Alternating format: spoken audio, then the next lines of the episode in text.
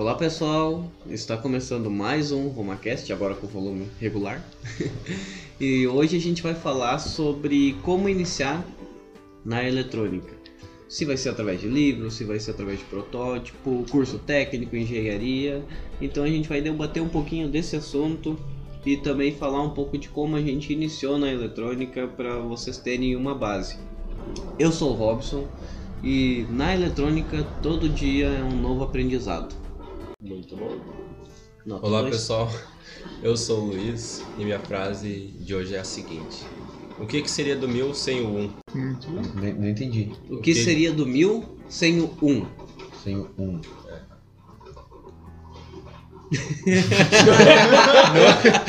Fiquei boiando, mas vamos lá. Bom dia pessoal, eu sou Mariano e eu vou dizer o seguinte, que quem quiser fazer a diferença, que faça aquilo que ninguém quer fazer. Comece pelo trabalho duro, que a recompensa vem sem medo. Muito bom. Muito bom. Bom dia pessoal, eu sou o Gabriel e uma coisa que eu gosto sempre de frisar aqui na eletrônica, pra tu seguir, pra tu crescer, é muito importante a tua força de vontade e pesquisar, correr atrás, porque a cada coisa que tu pesquisa, mais coisas surgem na tua frente e as portas vão se abrindo ainda mais. Muito Sério? interessante. Analógicas ou digitais? Bom dia pessoal, aqui é o William e a frase do dia é Tamo aí pra isso, né? Olha só. Motivador. Aham. Mais criativo. Não, eu desisti com quatro coach aqui na mesa. E esses nomes novos aí, pra mim, não. Eu só fui na onda porque eu também não sei o que, que é. Ah, eu achei que ia ser um Kikui. Não, não. Consultoria só avisar. então, gente, a gente resolveu falar um pouco sobre esse assunto porque muitos de nós começamos em etapas diferentes da vida na eletrônica e de maneiras diferentes também. Eu sei que o, o Mariano começou muito por autodidata, eu acredito, né? Quando teu pai tinha eletrônica, né, Mariano? Sim, sim, a gente já comentou isso em outros podcasts. A gente, eh, eu comecei, assim, eu poderia dizer que o primeiro trabalho, o primeiro concerto, aos 13 anos. Isso lá em meados de 1980 e alguma coisa. Rapaz. Dá pra se dizer que uma criança curiosa é uma criança autodidata, né? Sim. Sim. É, e aí depois, eh, claro, foi todo um, um trabalho, vamos dizer assim, de querer, né? Que nem o Gabriel comentou. Eh, tava com entusiasmo, né? Buscando. Eu tinha o meu pai como referência. Eh, eu via as coisas que ele fazia, eu queria fazer também, perguntava bastante. Hum. E teu Mas- pai fez curso ou também autodidata? Ele fez um curso por correspondência. Ah, isso era muito Isso, triste. do tempo do Instituto Monitor. Uhum. né? Eu acho que ainda existe. É, o, o CL esses tempos trouxe umas revistas pra nós. é, Era muito. Era muito fácil, né? E era a distância, né? Por Pois é. correspondência, melhor dizendo. Não, não tinha nem as- toda a facilidade da internet. Era. Recebia os livros, fazia os estudos, fazia provas, encaminhava para Avaliação. avaliação depois de algum tempo, recebia o resultado. Né? Se tinha que refazer, se tinha que reestudar alguma coisa. É, eu não, não lembro muito, muito bem é, como é que foi a, o início do, assim, do, do meu pai ne- nesse sentido, mas é, eu lembro que ele comentava bastante que tinha que ler muito. Tal, Ah, né? Isso sempre foi uma, uma Uma- premissa. uma certeza que tu tinha é que tu tinha que estudar, né? Sim, não tem dúvida. Não, não tinha dúvida quanto a isso.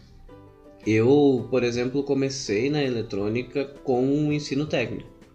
Como eu já comentei em outros podcasts também, justamente eu me matriculei na eletrotécnica e um colega meu falou: Ah, tu não quer fazer eletrônica só porque é difícil. Daí eu só troquei pra eletrônica. Não tinha nenhum motivo especial. Famoso eu te desafio. É mais ou menos isso. A Tinha que idade mais ou menos?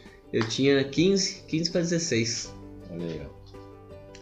E daí, no técnico, que eu comecei a conhecer todo, toda a eletrônica, desde a eletrônica mais discreta até a eletrônica com circuitos integrados, operacionais, transistores. E eu achei muito interessante que a evolução de quem não sabe nada no curso técnico, ela é muito linear, ou pelo menos naquela época ela era, era muito linear. Tu não por exemplo, para começar a fabricar placas de circuito impresso, tu não fabricava placas de circuito impresso com componentes eletrônicos na primeira cadeira de projetos. Hum.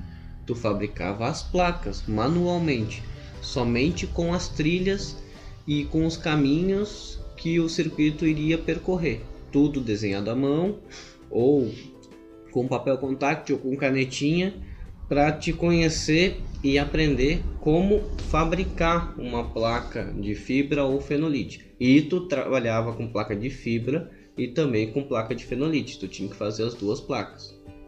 Então era um trabalho mais artesanal, isso mesmo sem conhecer os componentes na primeira cadeira. Daí a gente passava também por algumas práticas elétricas, que o circuito elétrico nada mais é que um circuito eletrônico, só que em grande escala, né? Então a gente passava pelas práticas elétricas e depois dessas cadeiras iniciais que começava daí. Na parte ali dos projetos, a gente trabalhava na fabricação das placas, tudo manualmente. Que nem eu falei anteriormente, era como se fosse um artesão. E daí isso era o projeto Zoom.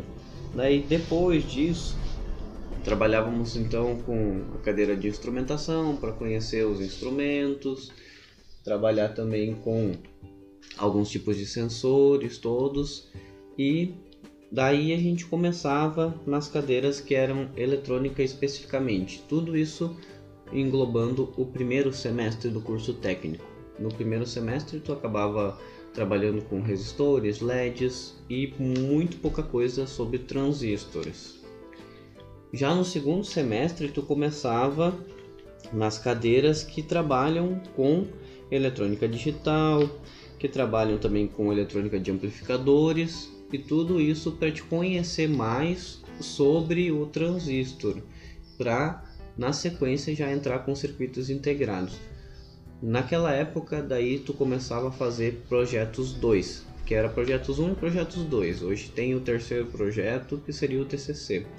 Mas no projeto 2, como tu já conhecia transistor, como tu já conhecia resistor, diodo, ainda não conhecia circuito integrado, tu fazia um projeto que tu desenvolvia com transistores, resistores, LEDs e naquela época eu desenvolvi um alarme para casa, só com transistor, resistor, diodo e LED, que era o que eu conhecia e o que eu sabia fazer para no terceiro semestre tu começar com os circuitos integrados. Daí tem as cadeiras que tu trabalhava com os circuitos e também com microcontroladores. Vai ter informática industrial, vai ter eletrônica digital, vai ter eletrônica industrial um pouco mais para frente para te conhecer os, os componentes de potência e também trabalhar com os equipamentos de potência da indústria. Mas o que eu quero salientar referente a isso é que o curso técnico hum, ele é muito linear e ele é fácil de tu conseguir entender os componentes e também entender a lógica por trás da eletrônica. Por que, que eu falo isso? Porque eu fui para o curso técnico de eletrônica sem conhecer nada de eletrônica, sem saber o que, que é um resistor, sem saber o que, que é um diodo, ou mesmo o que, que é a eletricidade. A única coisa que eu sabia é que se botasse o dedo na tomada, eu tomava choque. Mas o porquê do choque eu não fazia ideia.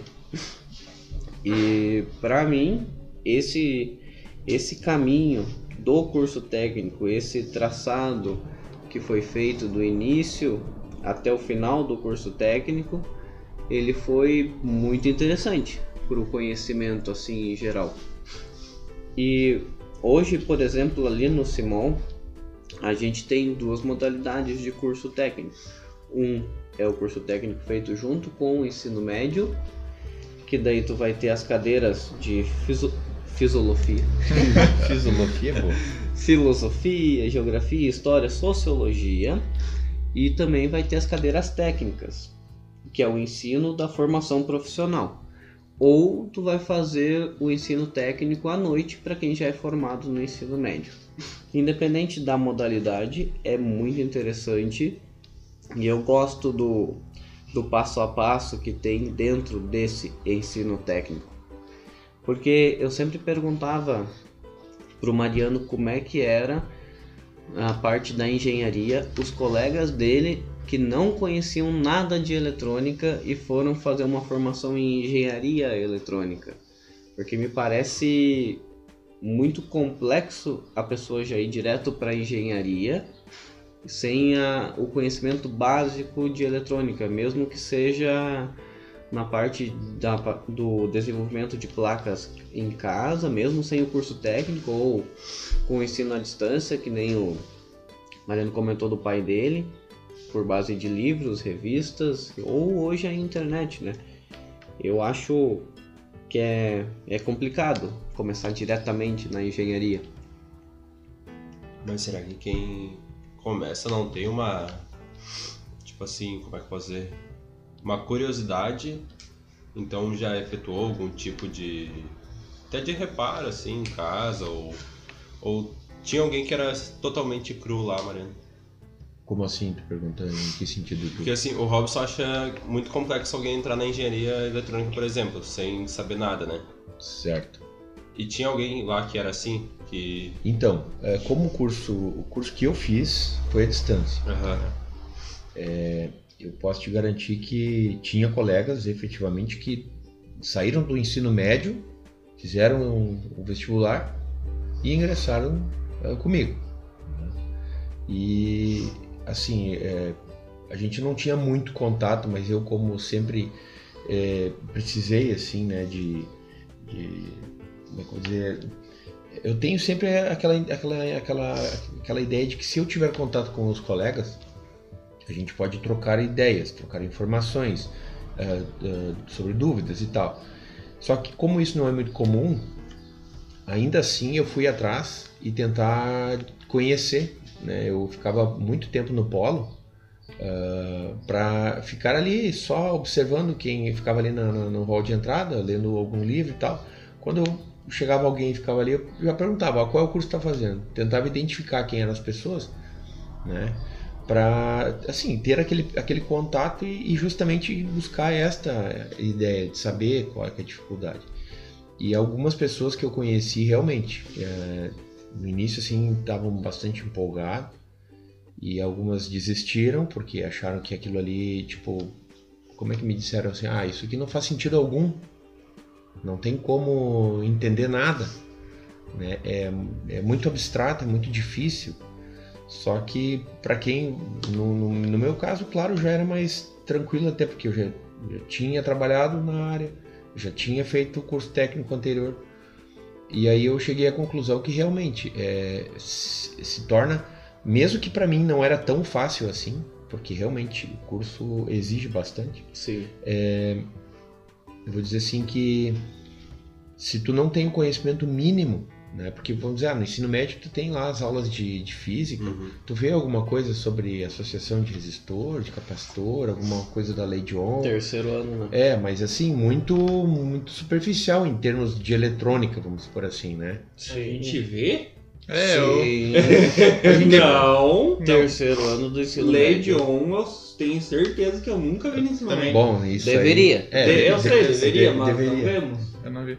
Também Isso- mas isso não é nem do curso técnico, isso é do ensino Do ensino regular. ensino médio, É, médio, na, né? na emenda de física do terceiro ano, nossa, tinha É. o conteúdo, mas não foi aplicado para nós porque a gente já tinha o conhecimento, né? Do curso técnico. Isso. Mas de cada caso é um caso, né? Não tem como. É, e aí o que que acontece? Então, eu percebi assim que é, pelas minhas dificuldades e fazendo uma, uma análise da- do que o pessoal relatava, Uhum. eu cheguei à conclusão que até comentei no polo para alguns coordenadores que, que era algo de se pensar, né? Como um pré-requisito, pensar em ter, né? ah, vamos dizer assim, um curso técnico. Só que, claro, daí isso não se aplica só para engenharia eletrônica, né? Por exemplo, outra- Ah. outras, outras áreas também Sim. Então, mas realmente facilita bastante o conhecimento técnico. Facilita, né? Sim, sem dúvida. Eu tenho que perguntar, era o polo positivo ou... Mas o- é, que horror! não, não, era Paulo da Uninter. Vou fazer um merchandising. Até Mas porque é- tu gostou bastante do curso, então é, É. bom indicar, né? É, eu, eu posso dizer assim que antes de iniciar o curso eu pesquisei bastante e o que me levou à à escolha né, foi principalmente a plataforma, a forma como as aulas eram apresentadas e, vamos dizer assim, é, a facilidade, né? Porque pensa assim, ó, tu, tu vai estar sozinho para fazer o estudo. Sim. Tem que ser um ambiente que tu consiga te resolver sem precisar ficar perguntando muita coisa. né? Então, Eu gostava daqueles kits que eles mandavam pra ti. Ah, sim, sim, isso. Mas claro, daí para fazer as práticas. né? Isso. É, A única diferença, assim, vamos dizer assim, que talvez. Não vou dizer que, que fica difícil, mas para quem nunca teve o contato, por exemplo, quem vem do ensino médio e vai fazer um curso de engenharia, a pessoa que, por exemplo, o- na questão da utilização dos kits, a Uhum. pessoa fica completamente perdida, não sabe nem, por exemplo, o entendimento. eh, É o primeiro contato com o componente eletrônico. Né? E isso agora até no- no- nas últimas disciplinas, o pessoal que estava entrando mais novo, e aí esse pessoal que foi se conhecendo, a gente montou um grupo né, pra, na- no WhatsApp ali para, enfim, conversar sobre disciplina e trocar ideias sobre trabalhos, aquela coisa toda, né? Como qualquer outro curso, né? Sim. Então a gente eh, percebia ali que, por exemplo, o pessoal ah, não, não tinha a menor ideia de, de que, de que lado que começava a ler o, o código de cor dos resistores, né? Por- porque no curso em si eles explicam, mas não é aquilo que tu vê todo dia. Né? Durante o, o curso técnico, por exemplo, tu, presencial, vamos por assim, tu faz durante seis meses uma disciplina. Ah, né? Ali no curso à distância tu faz a cada dois meses tu completa ah, duas disciplinas. Isso não é um problema pra memória também, talvez, porque. Aí isso, isso é meio relativo, né? Porque o que que eu, o que que eu entendo que ah, os módulos, né, que eles chamam, cada módulo são três módulos no ano. Uhum. Cada módulo tem ah, são quatro disciplinas, né? E cada módulo dura quatro meses, então são duas disciplinas por mês, ou seja, em um ano tu completa 12 disciplinas, Hum, tá? Mas o que que acontece? É como se fosse fazer uma comparação do da disciplina que tu faz intensivo na faculdade. Sim, todo né? dia. Entre um semestre e outro, faz ali um intensivo Uhum. Durante um mês tu faz uma disciplina. Então é, é praticamente a mesma coisa, né? Tu estuda todo dia a mesma disciplina, né? É um pouco cansativo, mas é uma coisa muito legal que eles fornecem é um cronograma de estudo bem tranquilo, se Uhum. tu seguir aquele cronograma, né? Só que o problema é que o que tu, ah, o que tu tem que fazer por dia, o material que tu tem que ler por dia, né? Tu, tu, tu tem um envolvimento de pelo menos de 4 a 5 horas, dependendo da, da cadência de leitura de cada um. cada Fora indivíduo. a aula. Fora a aula. Então a aula tem ali em torno de 50 minutos, que é Uhum. uma, uma videoaula gravada. né? Tem algumas aulas ah, ao vivo que eram muito legais. E aí que a gente tinha a oportunidade de conhecer mais pessoas, porque eu lembro que a disciplina que era uma era eletrônica analógica. Eram 236 alunos no, no mesmo assistindo a mesma aula Nossa. em todo o país, vamos dizer assim, né? Hum. Então, claro, poxa, 236, isso não tem como botar tudo numa sala de aula, né? Sim. Só que ali, o que, que acontece? Tem um professor re- resolvendo alguns exercícios e, sem dúvida, como no modo presencial, se tiver 20 pessoas presencial, quantas participam efetivamente? Fazendo perguntas e tal, sei lá. Uma, duas. É, uma, duas.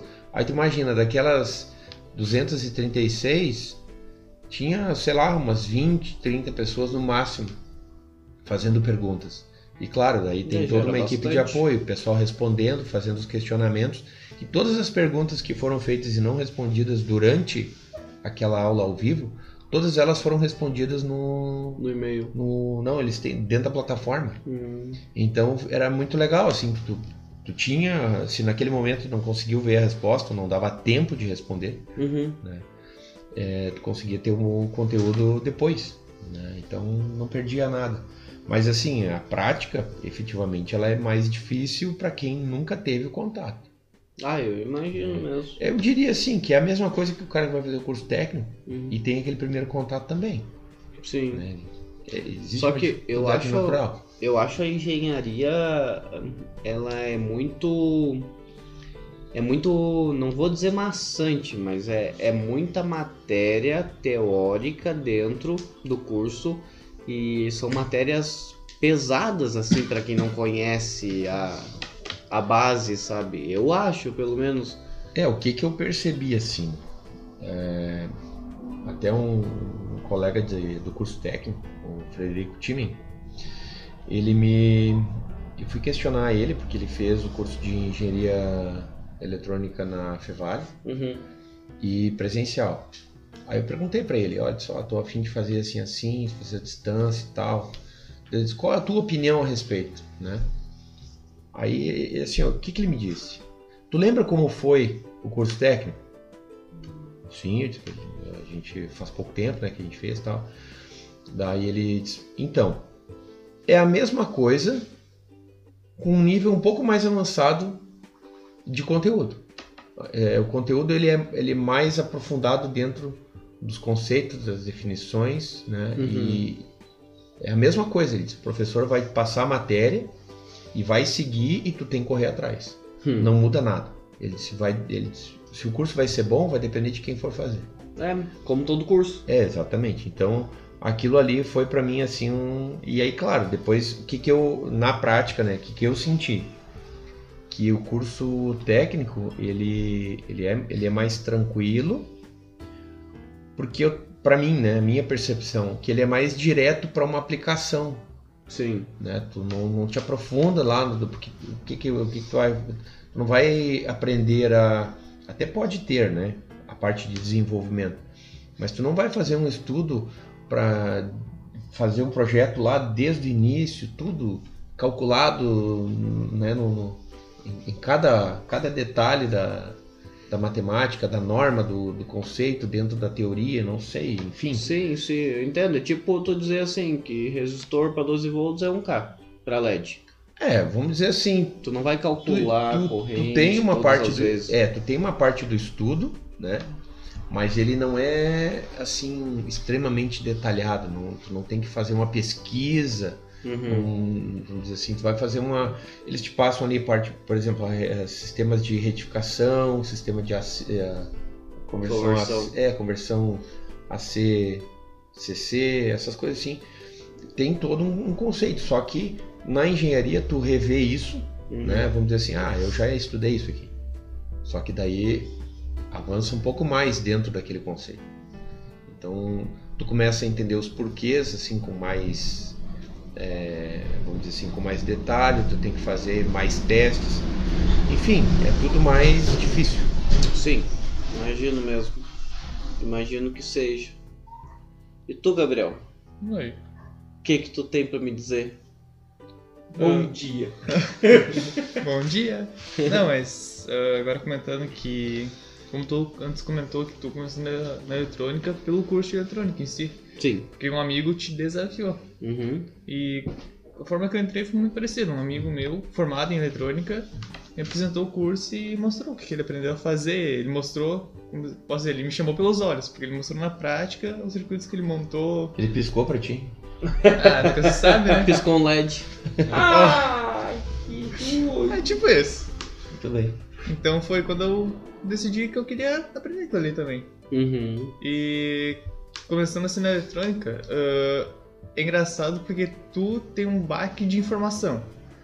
Tem muita coisa que tu vai aprendendo de maneira rápida, mas que às vezes pode se acumular e tu pode ficar, querendo ou não, pode ficar confuso em alguns aspectos, alguns níveis.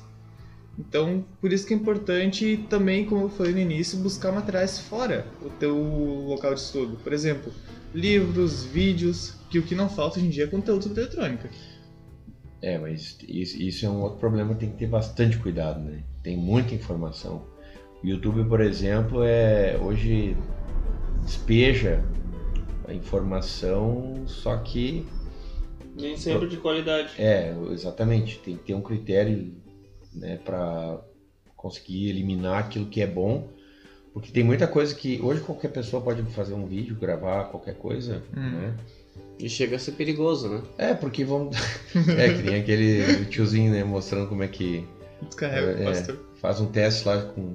Se levar o choque na mão, tá valendo, tá, funcionando. É. Se não Então, levar o é. choque, te preocupa. Então tem coisas que a gente tem que conseguir filtrar, né? Porque tem muita informação de valor, mas tem muita informação que tá completamente equivocada, Sim. né? Não tem embasamento técnico algum Uhum. E a forma como a pessoa explica, ou de repente ela mostra, assim, usa o método para apresentar aquilo ali, às vezes chama atenção e parece que realmente é um. E quer ver um exemplo? O que me. Eu fico extremamente irritado com aqueles vídeos que a pessoa pega um imã, enrola dois fios, né? Aliás, enrola um fio ali. Duas du- voltas. duas voltas em torno daquele imã, Faz um gerador. coloca num. Roda um chevette, né? coloca no, no- no- nos dois terminais de uma vela de carro e aproxima uma lâmpada e ela liga. Olha, isso, isso deveria ser banido, né? E, e, assim, deveria ser considerado um crime. Denunciar isso ali. Porque quantas pessoas já vieram perguntar se isso era possível, ou que veio com o projeto montado e disse. Ah, tu que estudou um pouco mais aí, o que, que, o que, que eu fiz de errado? Niki. Tentou. Sabe? Então, é, tem coisas que não tem sentido. Bom, a gente sabe por gerador infinito que aparece aí de vez em quando. Ah, Os então. caras querem fazer energia infinita. Carregador sem fio, que é só uma bobina num cabo cortado. Nossa. Ah. Vi essa. Fone de ouvido enrolado no papel É. alumínio também. É, Ah, os caras vão lá e atoram o fiozinho. Perderam o fone. Mas vocês, vocês sabem que todo mundo que faz o login ali no YouTube já cria o seu canal, né? Não Hum, sei sim. se vocês sabem sim, disso. sim, Já automático. É automático. Ó, tu tem vídeo lá, Luiz, mas eu vou, dar uma olhada. Vá, Não. vamos ter que olhar lá o canal do curso. Luiz Assis. É Luiz Assis antes. Deus, ali. Assistência. Pode continuar, Gabriel. A gente te interrompeu, mas você estava falando sobre uma das maneiras que eu mais gosto de aprender eletrônica e que eu tenho bastante em casa, que são os livros. Sim, eh, claro, reforçando esse assunto que o Mariano comentou, é muito importante saber a fonte onde está pesquisando. Mas agora voltando aos livros. Um livro que é muito legal de indicar seria o livro Eletrônica Ba- Básica do Newton Braga, Gosto muito. professor Newton Braga. Que ele é um livro que traz conceitos básicos de eletrônica sobre circuitos elétricos, componentes, eletromagnetismo, etc. Ele é um livro que foi muito legal, que foi visado e pensado para pessoas que estão iniciando nesse mundo, pessoas leigas ou autodidatas que querem aprender sobre eletrônica. Sim, E é muito legal porque a linguagem que ele traz é uma linguagem muito básica e fácil de ser entendida. é bem simples, né? Isso. Essa, essa parte dos livros já aconteceu, provavelmente o Mariano também já deve ter feito algo parecido. Tu comprar um livro por causa de um capítulo, que tu precisava entender aquele capítulo para desenvolver alguma coisa muito específica. Um- uma das coisas que eu precisava entender há um tempo atrás era a leitura e o tipo de comunicação do teclado do computador. Então eu comprei um livro que era do- de alguns professores, era aqui do Brasil, mas eu não lembro o nome do, do professor. Eu lembro que o projeto dele se chamava era Penta Penta Controlador. E ele tinha cinco periféricos diferentes lá. E um deles era a leitura do teclado. Só que aquele capítulo do teclado era em torno de 50 páginas, explicava todo o código em Assembly para fazer a leitura de um teclado. Eu não sei programar em Assembly, mas eu peguei aquela lógica que eles explicavam e como era o protocolo e transformei isso para C. Só que depois eu acabei lendo mais, lendo todo o livro, né? Porque era muito interessante o projeto dos rapazes lá. Só que a, a ideia principal da compra dele foi por causa desse capítulo. E ajudou muito. Cara, isso é massa, é muito válido, inclusive. Sim. Ah, outro livro também seria legal ah, citar seria o Eletrônica Analógica, também do professor Newton Braga. que, querendo ou não, o Instituto Ensino Newton Braga foi responsável pela publicação de mais de 150 livros sobre eletrônica em si. ah, Ah, eu esqueci o nome da palavra. Triste. E vocês têm acesso agora, ele tem um site que é Instituto Newton Sebraga e vocês têm acesso para compra de todos os livros que ele já publicou digitalmente pela Amazon. Eles têm, e se fizer a assinatura do Kindle, muitos desses livros do Braga já ficam gratuitos. Puxa, não sabia, muito interessante isso. É bom? É, e um material do professor Newton Braga que eu tive acesso recentemente foi as revistas Saber Eletrônico, que são um pouco mais Muito anti- divertido. um pouco mais antigas, mas são muito, muito boas, muito divertidas mesmo. Por exemplo, elas são para uma linguagem um pouco mais, digamos, ba- não é básica, mas um pouco mais avançada da eletrônica, porque já mostra os circuitos eletrônicos, já explica o seu funcionamento, mas é muito interessante de ler e interpretar os circuitos que estão lá e ver os projetos que eles te apresentam. É muito bom mesmo. Tá aí a pergunta aquela que não quer calar. O que que tu já montou dessa revista pra ver funcionando? Cara, eu fiz um protótipo de um sensor de disparo por fotolumine... Foto... Como é que se diz? Fotoluminescência? Não sei se essa palavra tá correta. Fotoresistor. Sensor fotossensível? Isso, isso mesmo. E funcionou? Ah, no simulador que eu usei, não. Ah, no, no simulador. Mas é que daí eu acho que no simulador tu não consegue aplicar uma luz, né? É, mas eu usei como um ele, botão. ele pegou a lanterna do celular Ah, na tela do computador. Eu mudei pra um botãozinho. Ai, que droga! Funciona. Mas não funcionou, infelizmente. Que triste. Mas é, tu falou antes das revistas, é, antes de eu saber ler eletrônica, é, se ele tivesse aqui, eu acho que ele ia poder confirmar. Será que não tá? Tinha umas, Quando veio. umas revistas que chamava ah, Brincando e Aprendendo com Eletrônica. Alguma coisa assim, não me lembro. Eram umas revistinhas pequenas, tamanho de uma folha A5. Nossa, É. pequeno. Eram bem pequenas e, e ela tinha, assim, projetos, por exemplo... Não, a 5 é metade da A4. Tu tá pensando na A3. é, Ah, é verdade. É tipo o fio AWG. E o que que acontece? É, eram revistas que tinham ali, por exemplo, ah, como montar um, um LED pisca-pisca, né, com osciladorzinho ah, biestável.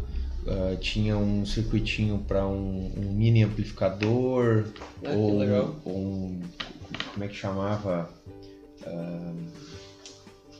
ai, é, tinha um, eu gostei muito e eu, aquilo me diverti bastante era um, um treme treme era um jogo que tu usava uma pilha e um transformador só uma pilha e um transformador A tremia os outros. não, daí, qual, qual é que era a ideia? Tu, tu tinha um, fazia um sistema com arame e tinha um Ah, tipo um tá. passador com uma argolinha. Então, à medida que só que um dos lados tu segurava na mão e aquilo que que era? Na realidade era ah, as duas pontas do primário do transformador. E aí a, A quando tu secundário. encostava o arame naquele circuito sinuoso, Hum. dava o contato da pilha e dava uma descarga na, na mão, né? Um pequeno choque. Tu tinha que fazer todo o trajeto sem encostar o- Isso, o arame. isso, isso, isso. Eu consegui convencer umas cinco ou seis pessoas só, daí depois já quase destruíram o meu equipamento. e, depois ninguém mais quis brincar comigo. Mas era legal aquilo, assim, foi a primeira coisa, que foi a coisa mais simples que tinha. Então, É verdade. era um muito simples, transformador né? e uma pilha. Então são coisinhas, daí, daí claro, ali tem um pequeno texto que explicava como é que fazia e, e, o, e o que, que é que o resultado. Era bem legal. É, e uma coisa que é muito legal da eletrônica é porque a eletrônica em si é legal, tu montar protótipos na protoboard, circuitos de teste e tal. Mas quando tu começa a pesquisar um pouco mais de eletrônica, tu vai chegar na parte de Arduino, ESP32. E eu lembro, tem uma história parecida com a tua. Que eu tava pesquisando sobre Arduino e tal, porque eu queria aprender, queria fazer os circuitinhos. E o primeiro circuito que eu montei foi o circuito de sensor de ré. Como eu fui feliz! Era um circuito que usava um sensor ultrassônico. Ah, E sim. conforme tu aproximava algo do sensor, ele iria acendendo LEDs conforme a distância Uhum. e ia emitindo um som. E quando chegava muito perto, dava aquele único zumbido que significa que tu bateu. Eu sei, eu testei isso, de verdade. No Não, K, quando né? ele parava, No que tu Com bateu. palho? Não, É, era um projeto na época quando tu batia, dele parava. Não, quando chegava uma distância mínima. De, se não me engano, eram 5 centímetros. Pense um sensor forte, né? Quando tu bate, não para. Não, mas é, é muito legal, porque conforme tu vai montando um projeto, tu vai tendo aquela sede de montar outro projeto, outro projeto, e isso vai crescendo o teu amor pela eletrônica. Sim. É, mas isso aí é uma coisa bem interessante, porque é uma coisa. É claro, esses, esses kits de desenvolvimento tem várias marcas Sim, e modelos, né? Uhum.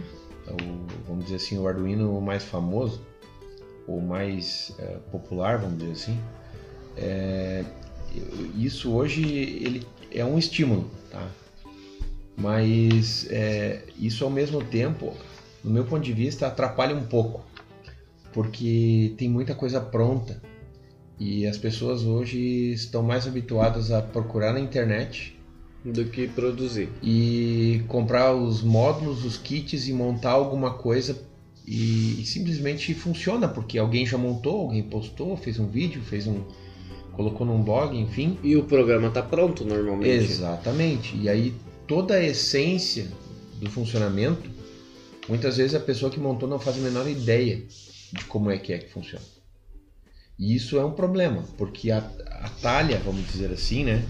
Tu entra num nível de programação, vamos supor, tu usa um aplicativo ali, para uma ferramenta para desenvolver, né? ou seja, tu abre uma biblioteca, copia um código, eh, compila aquilo ali, descarrega e pá, funcionou. Aí muitos acreditam assim, não, realmente isso aqui é. Pá, eu fiz esse projeto. Uhum. Mas é muito diferente de quem pega ah, o mesmo o chip, vamos dizer assim, que é o coração do Arduino, Atmega 328, né? 328. E o Admega 8 no, no menorzinho, No aqui, menorzinho, mais no forte. Não, Não? tem o, o Arduino Uno, né? Mega. Que é o 328 no Mega. Meca. É, e aí o que que acontece? Quando tu, tu faz isso tudo no braço, vamos dizer assim, né? Tem outro, outro valor, né? Outro aprendizado. É, aí tu for, eh, eu lembro que teve uma disciplina que eu fiz, eu tive que fazer o projeto, era uma disciplina de Ai, agora me fugiu o nome. Já depois eu vejo aqui certinho, mas é sobre programação de FPGA, né? Legal. Aí o que, que era o trabalho? Eu tive que fazer. Num, montar no simulador, montar na prática o circuito com portas lógicas, depois fazer a simplificação daquela, daquele, daquele circuito com, com portas lógicas padrão, né? E aí depois montar isso no, no, no, no software que fazia para gravação do, do, do FPGA e montar o circuito com FPGA, com kit. Hum. E aí depois de tudo apresentar né, um pequeno relatório descrevendo todas as dificuldades e, e, vamos dizer assim o passo a passo de cada um. Uhum. E aquilo foi bem legal porque vamos dizer assim é, não tinha muito como escapar. Né? Tinha que pegar e montar, fazer todas as etapas. Sim. né? Então, vamos dizer assim, hoje, que nem o Gabriel comentou ali, montou um sensor né, de, com, com foto, foto transistor, uma coisa assim. Né? É, que nem o sensor de estacionamento e tal. Isso tudo é possível fazer hoje sem muito kit, mas com a eletrônica, né, vamos dizer assim, mais discreta. E isso se aprende bastante no curso técnico. É. É, Realmente. Tem a parte da montagem, a parte da montagem da placa, porque isso, isso faz parte e, e eu acho que é indispensável para o desenvolvimento do técnico, né? Porque tem muita coisa que está envolvida, né? além de só comprar um kit pronto. Né? Sim. Claro, a, simpli- a facilidade de comprar hoje também conta.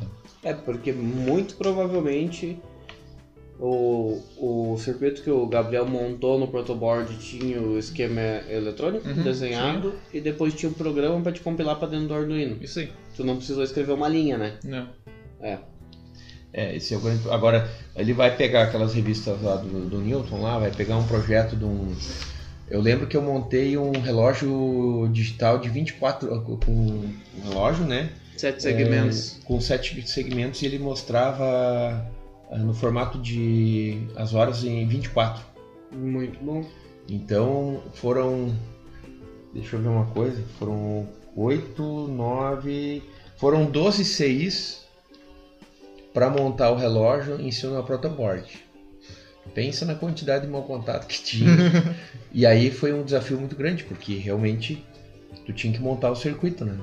E só tinha o circuito eletrônico, não Tu- tinha ponte de terminal, não tinha desenho de placa, nada. Nossa. Tu usava os 60 Hz da rede? Sim. Exatamente. É, eu montei conforme Coisa- estava o projeto ali. né? Coisa boa, né? Que daí Oh. tu não tem erro da contagem não, do não, tempo. não, não, Isso aí, isso aí era bem legal, mas. Enfim, são coisas que tu vê assim. Hoje tu pega um microcontrolador, tu pega um LCD, tu faz tudo bem mais simples, né? sim. Uhum. Mas daí tem um, o detalhe aquele, né? Tipo, no microcontrolador, quando tu não usa um, um RTC para controlar o tempo ali, tu vai fazer o tempo por divisões e operações matemáticas, tu sempre vai ter alguma perda, né? Porque o programa tá processando. É, apesar de que o, que o RTC, eu lembro que o DSC 1307, logo quando eu comecei a usar, ele gerava um atraso de 2 segundos por dia. Poxa vida, eu Mas achei que isso não tava, era isso tava no teu é, código. não, é especificado no, no datasheet, né? Olha só. Então o fabricante já especifica ali, tem uma. É que isso está envolvido também com relação à temperatura. ambiente, Sim, né? sim. Então, Que é os são- gráficos lá que tem no datasheet é, mostrando. são coisas que não tem muito como evitar. Então, claro, se tu sabe o erro, tu insere aquilo no código para fazer compensação. E né? fica mais fácil, né? É, exatamente. Todo, todo dia meia-noite lá tu fazia correção de dois segundos. Então era imperceptível, né? Sim. Vamos dizer assim. Bom. Mas eu vou ter que discordar de uma pessoa. Então Ah. Discord. Meu vou Deus. criar uma discussão aqui agora. Ah, meu pai. Ele já o veio. Mariana acabou trazendo que poderia ser um problema, né? A questão de já ter pronto as coisas. Eu já vejo de outra forma, eu vejo como um incentivo. Mas claro, isso vai de pessoa a pessoa, né? Porque eu tive um colega na faculdade que eu e ele a gente teve a oportunidade de fazer um trabalho junto. O trabalho era o seguinte: apertava uma bolha de ar, essa bolha de ar ah, passava pelo MPX, que é um sensor de pressão, ah, dava um valor analógico, fazia a leitura e a gente acionava LEDs. Basicamente, Fazia a leitura num Arduino. isso aí, numa porta analógica da Arduino. E desse meu colega, ele falou assim, bah, cara, eu não tenho experiência nenhuma com eletrônica, vai ficar pra ti o trabalho. Eu falei, não, vamos fazer juntos. Ele, tá, mas eu não, não sei nada. Eu, não, não é que não sabe nada, vou te explicar algumas coisas aqui. A gente pega um código pronto e a gente edita esse código. Então eu consegui passar pra ele um pouco da... O que que fazia, por exemplo, um if, sabe? Que era um, uma condicionalidade. E passou o trabalho e tal, eu pensei, bah, agora o guri vai esquecer disso, não quer mais ver Arduino. E daí ele me pediu emprestado um pouco de componentes e tal, daí ele, tá, e agora pra onde eu começo? Eu falei, cara, é, é meio complicado eu te ensinar, porque cada pessoa tem um, uma, um aprendizado ou mais rápido ou mais devagar, né? Você não tem como fugir. Daí eu falei, então começa ligando um LED. Dele, tá, mas eu posso colocar qualquer um desses coisinhas colorido aqui? Que eram esses stores, né? Daí eu falei, olha, dependendo da tensão, pode. Ele, tá, como assim? Se eu só tenho 220 na tomada, eu, meu Deus, vai dar ruim. Vou ter que começar. Vou ter que começar lá atrás. Mas é, eu achei interessante que... só um pouquinho, eu vou te dar um cartãozinho do professor aqui, vai lá e faz a inscrição do curso técnico. Eu achei interessante a curiosidade dele, porque Sim. tá, passou aquela noite, depois eu, e aí, meu, usou alguma coisa? Ele, cara, eu consegui fazer ligar um LED. Deu na tomada, ele, não, não, tinha uma fontezinha e tal, então ele já conseguiu aprender alguns Ah, conceitos, olha sabe? só. E depois, daí eu falei, olha, se tu quer, que o foco dele era o Arduino, né? Uhum. Se tu quer ver um negócio funcionar pra te dar aquele gás, né? Que te dá uma sensação boa tu ver funcionar, independente se é teu ou não. Sim. Hoje em dia tudo se copia, né? claro que a criatividade eu acho que ah, te dá um. Como é que eu posso dizer assim? Mas te dá uma importância na. Tá, mas então eu vou te perguntar uma coisa. Pelo que tu falou, dessa parte do MPX, provavelmente tu que desenvolveu o código, ou tu só pegou um código de uma analógica, mas tu teve que trabalhar nele. Isso aí. Porque não tem nenhum código de MPX do Não. Arduino, provavelmente. Não tem. Pois é. Então, tu teve, tu usou a placa de desenvolvimento como uma ferramenta. Isso. Tu não usou a placa de desenvolvimento como uma coisa pronta, que tu copiou um código, colou lá e daí é diferente do que o Mariano comentou. Ah, tá. Então a É. gente. Daí É, não, tem, tem, tem as duas ela situações, é uma né? Sim. ferramenta. Eu posso abrir um parênteses aqui agora? Qual? não, pode. Fala. Fala não. Isso que o Luiz comentou é muito legal, porque me fez lembrar de uma coisa. Eh, quando eu tava montando circuitos no Arduino, tinha um circuito que eu gostei muito, que era o projeto piano. Era um projeto simples lá, que conforme tu apertava um botão, eu tinha um buzzer, e segundo a tensão do buzzer, ele emitia tal nota sonora. Tal nota... Segunda tensão do Pois buzzer. é. Não é a frequência que tu tá. É, frequência, perdão. Ah, tá. A frequência que o buzzer emitia formava a minha nota sonora. É, é que eu não sei o que, que é teu projeto, tá? É. Só pensei pelo que tu Sim. falou. E nesse projeto inicial eu tinha só três notas. E analisando o código, eu queria, não, mas eu quero fazer uma musiquinha. Então, segundo o código, fui olhando o código, fui replicando ele para formar minhas outras notas. Isso Ah, encaixa muito legal. no que ele falou, porque eu vi o negócio funcionando mesmo que não era meu, e eu quis fazer ele funcionar de outra forma. Quis acrescentar mais notas a ele. Daí uma pergunta. Quantos Arduino precisa para fazer um piano de 5 oitavos? Ah, O cara. que seria 5 oitavos? Um Arduino Mega e mais um pouco. Olha aí, ó. Viu? Eu não sei o que Mega, que é o mas 5 pouco. oitavo também. Foi não. Mas é, tá bom. Isso É, é, assunto é pra- isso. é assunto É. para outro momento. É, Mas deixa eu fazer uma pergunta curiosa. A gente tá falando de, de várias coisas, revista e placas, cursos e tal. É, assim, ó, eu lembro que quando eu comecei com a eletrônica, é, então lá nos meus 13 anos, eu li aquelas revistinhas, né? E eu seguia a sequência numérica Hum. das revistas, né? E eu lembro que eu chateava o pai porque eu via na banca que já tinha revista nova e o pai não queria comprar. Né? Porque não, elas não eram tão caras, mas ao mesmo tempo não eram assim tão acessíveis, né? Sim. E a gente tinha um poder aquis- aquisitivo pequeno, não dava para ficar esbanjando muito. Mas o legal é que, vamos dizer assim, dentro da possibilidade ele sempre procurava atender. E claro, eu tentei seguir aquela sequência, obviamente, né? E, mas hoje a gente sabe que no curso técnico, ele, como o Robson falou, ele tem uma linearidade, né? Ou seja, tem que ter uma, uma sequência uma cronológica que faça sentido, né? Porque não adianta querer, sei lá, explicar a teoria de um, sei lá, vamos dizer assim, um medidor de corrente se não sabe o que que é corrente. É, Então tem que ter todo um, um início. É, não é diferente da, da- da engenharia também. Eu queria ter uma ideia, ah, até para quem estiver ouvindo, ah, acompanhar. No curso, Robson, que, que tu, eu não sei se esse é o que tu fez ou que está valendo atualmente, Esse é o atual. quais são a- quantas horas de estudo precisa, vamos dizer assim, né? Qual é a carga horária de um curso técnico e quais seriam as disciplinas assim que envolvem o curso todo? Sim. Tá. Tu diz o curso só as disciplinas eletrônicas, então. Isso, o- o- um curso técnico de eletrônica, vamos dizer assim, ah, o, a pessoa já tem formação de ensino médio e Uhum. vai lá, só vai fazer o curso técnico. Tá. Daí, nesse caso ali, são 3.600 horas com o estágio, tá? 3.600 horas, é bastante. É bastante, bastante. E as disciplinas são automação, eletrônica de amplificadores, eletrônica digital, eletrônica industrial, empreendedorismo, fundamentos de corrente alternada, que é a antiga CA, que a gente Uhum. fez, Sim. fundamentos da eletrônica, informática industrial, manutenção em redes, montagem de circuitos eletroeletrônicos, programação 1, programação 2, projetos de pesquisa, projetos 2, projetos 1, na verdade antes do projetos 2, robótica e telecomunicações. Essas são todas as disciplinas do técnico. E em contemplam então as 3.600 horas. No caso, o estágio são 400 horas ainda. 400 horas. Então seria um total de, de horas de disciplina 3.200. 3.200. Isso. É, no, no- já no, no, no curso de engenharia que eu fiz, é, foram 5 anos, né?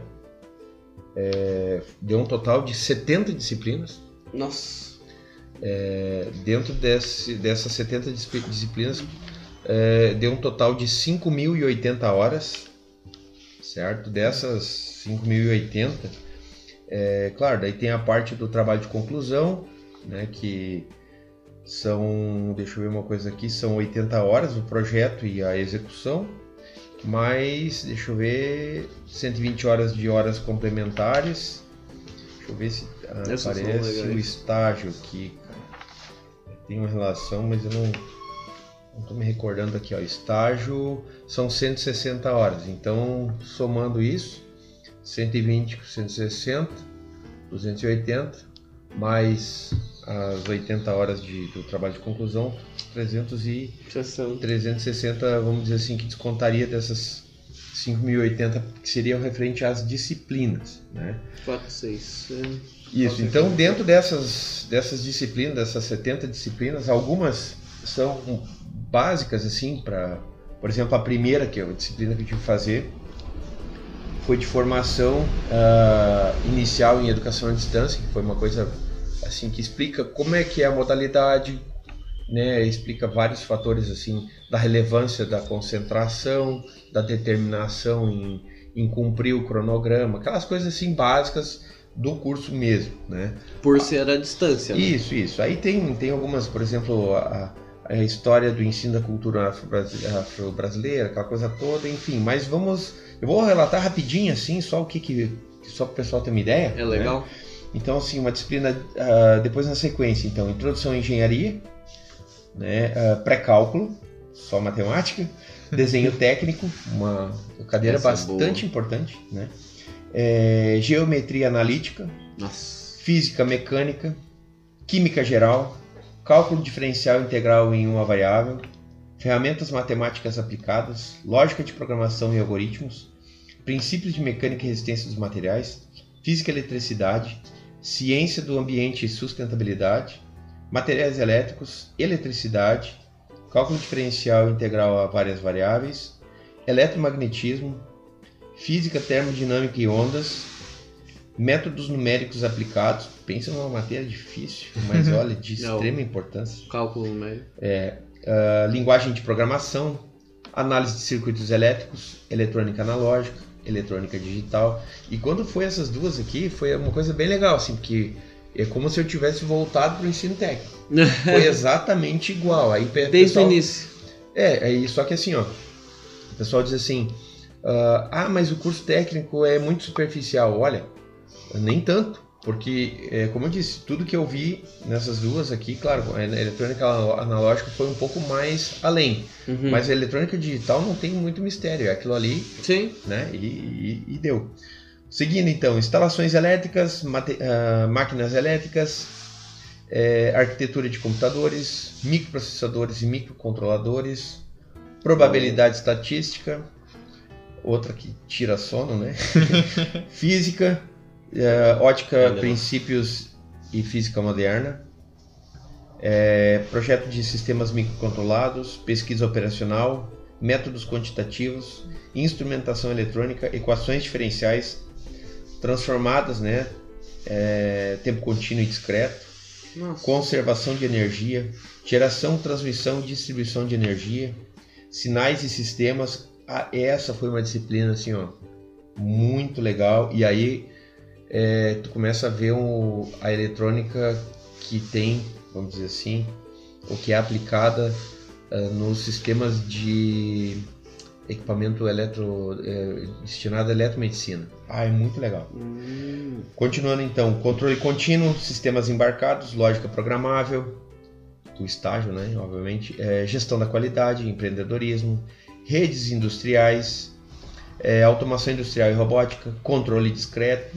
Essa aí eu vou te contar aqui, hein? foi assim é, do outro mundo.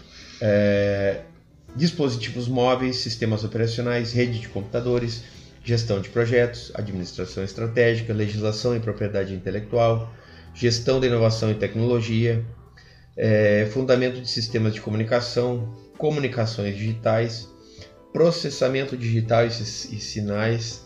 Nessa disciplina foi um trabalho assim, atividade prática. Foi muito difícil e muito gratificante fazer.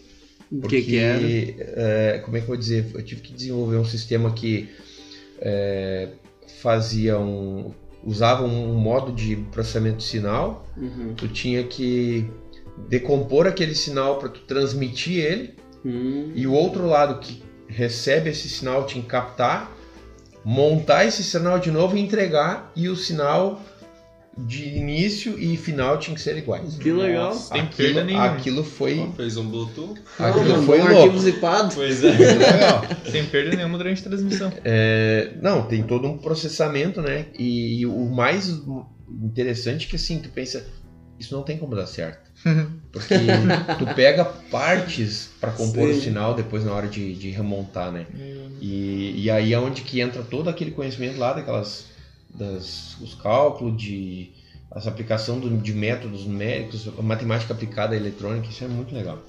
Mas seguindo, processamento de imagem, eletrônica de potência, tópicos especiais em engenharia eletrônica, geração, transmissão e distribuição de energia elétrica, instalações elétricas industriais, eficiência energética, equipamentos elétricos, sistemas de potência, né?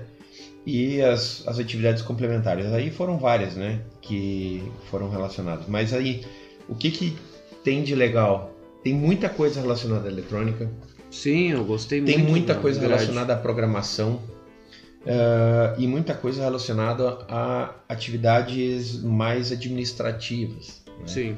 É uma coisa que o pessoal pergunta assim, ah, mas o que, que tem a ver, né? Que eu lembro quando eu fiz o curso técnico de eletrônica, tinha uma disciplina de eh, português instrumental, né? Que eu não fazia a menor ideia de quais instrumentos usaria para português, né? tipo isso. E matemática aplicada à eletrônica. Né? Então foram coisas assim que quando comecei eu fiquei pensando, mas o que, que tem a ver, né? Eu já tive matemática, agora só quero ter eletrônica. Só que um pouco se engana, né? Matemática, física, é, tem tudo a ver com eletrônica e, e quem não se adaptar a essas duas pode desistir da eletrônica já. Porque É. só tem eletrônica e só tem física. Não, isso aí que tu falou é bem o que o Inamo também falava, né? Se não tem física e não tem matemática, não adianta. É. Se o cara não gosta. E aí, hum, claro, as, as disciplinas mais administrativas, elas estão voltadas, claro, para aquele profissional que vai seguir ah, a, a engenharia, seja na especialidade de eletrônica, elétrica ou qual seja, né, mas voltada mais para o lado administrativo, que efetivamente precisa, né, tem, tem envolvimento.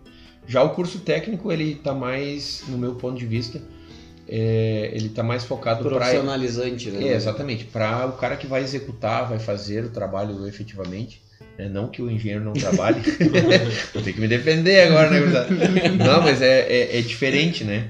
É, a ideia, vamos dizer assim, É peão. Não, tô brincando. é, é a parte que faz. Tem, tem toda a parte do desenvolvimento, tem a parte de execução, né? E depois Isso. a parte de é, aplicação, testes, aquela coisa toda, né? E isso fica mais pro técnico.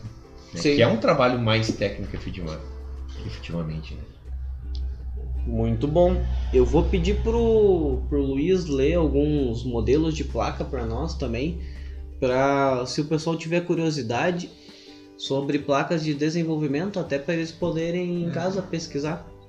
E eu vou perguntar, tu vai disponibilizar esse Sim, sim, isso, isso- todo esse material, essa grade, inclusive a do curso técnico ali que tu fez, eu acho que é- a gente vai. É importante, né? Até para o pessoal ter uma ideia e deixar os links ali, o pessoal que quiser acessar e olhar, ver as, as grades, tanto do, da Escola Técnica aqui do Simol quanto da, da, do- da Uninter. Eu não Claro. imaginava que tinha tanta cadeira assim específica para eletrônica, muito boa a grade É, da Uninter. E, e- uma coisa assim, ó, eu fiquei me perguntando, né? Poxa, quem é que consegue fazer isso em cinco anos? Né? Então, não tem outra forma de fazer se não seguir o cronograma. Lá é muito Ah, específico, lá tem um prazo muito controlado e tu te obriga a fazer porque tudo acontece naquele tempo, as provas, tu não tem como adiar nada. Claro, tu pode trancar, pode fazer uma disciplina depois, enfim, Uhum. aí vai aumentar o tempo mesmo. Mas se tu estiver focado em fazer, né, Dá certo. dá certo. São Seguindo seis, o é, cronograma dá em certo. torno de, de 12 disciplinas por ano, Uhum. né? E Nossa. são cinco anos pra fazer, tem que É. fazer. 5 mil horas dá mil horas por ano, 200 dias vezes 5 horas por dia. É bastante. É mas bastante. no final também é Mas no fim, gratificante, no né? fim tu acaba é, fazendo algo extra, por exemplo. Tu Sim. começa a estudar no sábado de manhã, para meia-noite. Aí no outro dia de manhã tu começa às nove e para às duas da manhã de novo. Né? Isso É bem leve é bem leve, estudo. né? Bem Claro, tranquilo. se tu quer ter uma boa nota, se tu quer entregar o trabalho no prazo, ou seja, se tu tem, se o teu comprometimento ele está a nível, né, ah, se o teu, o teu nível de comprometimento, melhor dizendo, está dentro daquilo que tu te, te propõe. Sabe que isso eu falava no meu tempo de técnico. Uma boa nota, né? Tu comentou. No meu tempo de técnico foi quando eles alteraram o sistema de notas para apto e não apto. Ah, E daí, naquela época, eu conversava com a professora Priscila e falava: Isso não é justo, porque se eu estudo e tiro 100, o aluno que tirou 50 vai concorrer à mesma vaga que eu, porque no currículo vai estar entregue que ele foi apto. que ele tá apto, É. exatamente. Mas ele não tem o mesmo conhecimento que eu estudei para ter. Ele vai ter 50% do conhecimento que eu estudei para ter. É, ou mesmo que ele tenha se dedicado ao mesmo, ao mesmo tempo ou mais, mas o nível de aproveitamento dele, o resultado É 50%. é inferior, vamos dizer assim, né? É difícil avaliar, né? Não que o profissional depois não, não tenha capacidade de se desenvolver ou aprender. Não que ele não vá ser um melhor profissional ainda, né? É, Mas- claro, mas é, dentro daquele tempo, naquele prazo, foi o resultado que deu, né? Sim. E- Mas eu acho que é bem tranquilo, bem, bem de boa. E aí, Luiz, quais são as placas aí que nós temos para desenvolver então? Que Baseado- o pessoal pode pesquisar. Corte rápido. Aham. Que o pessoal pode pesquisar e depois trabalhar com elas em casa também. Tem muito material disponível na internet. Isso aí. A pequena placa. Começar. Três igual de na escola. podcast. Então temos o Arduino Uno, né? Que é o. Acho que o mais conhecido por todos. Que a gente acha no Mercado Livre, acha nos, nos sites eletrônicos, Da né? Chupim. Da Shopping, é. Chupim. Partindo para um menorzinho, então o Arduino Nano. Para um maiorzão, então Arduino Mega. Tem aquele outro Arduino, Arduino Leonardo. Não sei porque não fizeram minha versão ainda, Eu Arduino dizer- Luiz. Eu ia dizer Eduardo. Deve ter. Arduino Carlos. Não tem ainda. Daí tem um que, cara, que tá me chamando a atenção. Olha, enquanto vocês estão falando, eu não tô prestando atenção em nada, só nisso aqui, ó. É uma pizza. Não, é uma pizza esse negócio. É uma plaquinha redonda, pra quem não, não tá conseguindo nos ver, né? Porque é um podcast. É mais difícil mesmo. Ah, 3,3 volts de alimentação. Dá pra conectar então a pequena bateria de lítio. E outra, usado bastante pra roupas. Sim, por isso que ela, roupas de vestir, né? que ela tem. Pra quem não tá enxergando, como o Luiz falou, ela é um círculo e ao redor desse círculo tem vários buracos onde tu vai costurar ela na roupa. É, É. bem interessante. Só não dá pra costurar e soldar ao mesmo tempo, que daí Pega é fogo. complicado, né? Mas o nome da placa é Lilipad, pra quem quiser dar uma pesquisada aí também. Também consegue carregar o código dela a partir da, da Arduino, né? Da ideia Arduino. Aí tem o Node MCU, que é também dá para carregar através da plataforma Arduino, o código, mas ele já tem integrado nele um módulo Bluetooth e um módulo Wi-Fi. Diferente do Arduino, né? Que tu tem que ter módulos separados, que o Arduino é... Nossa, tem vários periféricos, como por exemplo o HC06, que é um módulo para Bluetooth. Então, falamos então do Node MCU, o nosso colega Célio me apresentou ele, gostei bastante. Pena que ele não no momento pra se pronunciar, né? Pois É, isso é verdade. Mas, mas o Célio gosta bastante de lidar com esse cara aí. Até faz uns projetos pra molhar os cachorros, mas isso é, é assunto pra, pra outro podcast. Tem esse cara aqui que eu confesso que eu não conhecia, que é um Arduino mais avançado assim para alto desempenho, que é o DigiSpark USB. E o restante das palavras é mais difícil de ler, então peço que procurem na internet, mas DigiSpark. Tem um aqui que não sei identificar o formato, mas parece um pendrive. Ele é do tamanho do pendrive. Olha Eu só tenho então. desse aí em casa. Nunca usei. É, Ah, então traz aí pra gente usar. Eu Pois não, é. trago. Eu acho que tá no carro, na A verdade. gente faz um LED pisca-pisca. LED? é o Hello World. E, Hello World. e esse aqui deve ter até um gostinho bom nas trilhas aqui, ó. Fambro, framboesa é o nome da placa. Por isso que eu tenho, né? Comida. É. pra quem quiser pesquisar também, framboesa Pi 0W. Interessante também. E esse último aqui, ele também possui um Wi-Fi integrado e uma câmera. Viu só, uma câmera CSI. Não faço ideia do que, que seja isso. Mas é bem interessante essa placa aqui. Até acho que depois os guri podem E esse disponibilizar material as- vai estar no blog. Sim, as sim. imagens, que até eu fiquei curioso agora. Essa que parece ser mais complexa, tem um chip mais otimizado e com bastante pinos. Eu acho que é 32 bits esse cara aí. Oh, É um monstro. Se não me engano, deve ser um ARM 7. Mas eu não tenho certeza. Tem que. Nesse, nesse material que o Luiz está falando para vocês, que o Mariano posteriormente vai colocar lá no blog, ele tem a fonte de onde foi tirado e na fonte detalha mais. Hum, Entra em cada placa, falando um pouquinho sobre sim. elas e também as aplicações. interessante, vou dar uma lida depois. Então acho que está apresentadas as placas de desenvolvimento, né? Mas eu acredito que nem eu disse antes, né? O pessoal acaba indo mais pelo Arduino pela quantidade de materiais. Pronto. E- é, pronto. Mas isso tem os lados bons e os lados ruins. Sempre, né? Como É. tudo nessa vida. Exatamente. Então tá, gente. Alguém quer fazer mais alguma colocação? Eu só quero saber se o se o Gabriel tá preparado para as provas dessa semana aí na madrugada. Ih! Vamos lá? E Achei que tu ia dizer, eu só quero saber se eu tenho três resistores em paralelo. Quero saber se meus pintos vão nascer, só isso. o Luiz tá testando uma chocadeira que ela tem um controle eletrônico, ela já tá há 20 dias. 21, né? 21 21. dias chocando. Ah, eu não sei, eu não É. sou um Na agricultor verdade, 20 é algumas horas, se não me engano, é, É, de tarde é. que fecha os 21. E tá esperando o nascimento dos Eu sou o pai, rapaz. Eu. Não, é ah, mamãe! então tá, gente. Nesse episódio é isso. Muito obrigado para quem escutou até aqui. Uhum. Não esqueçam que a gente tem o nosso canal no YouTube, tem o nosso Instagram também, o blog que tem muito material. E até a próxima!